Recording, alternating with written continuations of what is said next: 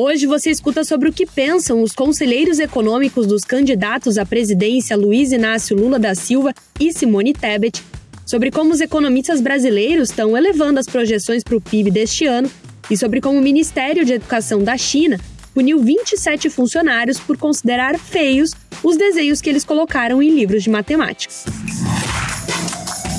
Esse é o Ouvir a Bloomberg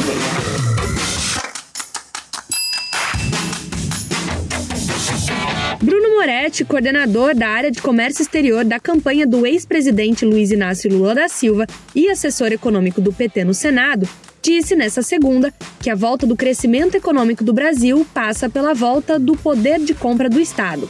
Abre aspas, que deve funcionar como um indutor do investimento privado, fecha aspas. Moretti falou em um debate promovido pelo Instituto Brasileiro de Comércio Internacional e Investimentos e pela Câmara Internacional de Comércio, em parceria com Demarest Advogados.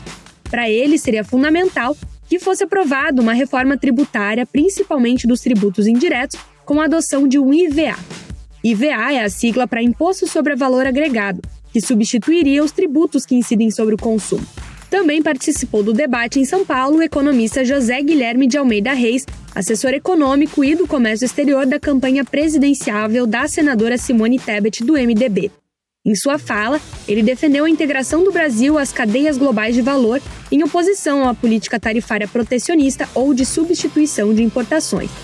Também foram convidados os assessores econômicos das campanhas de Jair Bolsonaro do PL e de Ciro Gomes do PDT, mas eles não compareceram. Próxima notícia. Economistas do mercado financeiro passaram a prever um cenário mais positivo para a economia brasileira em 2022 do que o projetado anteriormente. Se no fim do ano passado a expectativa era de uma estagnação ou até uma recessão, agora bancos e consultorias avaliam que o produto interno bruto brasileiro pode encerrar o ano com uma alta de 2% ou mais.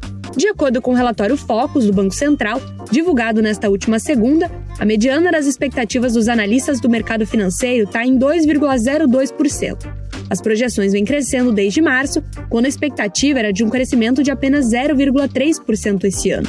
Algumas instituições, como o Bank of America, projetam uma expansão ainda mais forte, de até 2,5%. O Banco Americano revisou a sua estimativa na semana passada, citando resultados mais positivos do que o esperado no setor de serviços, da indústria e do varejo no segundo trimestre.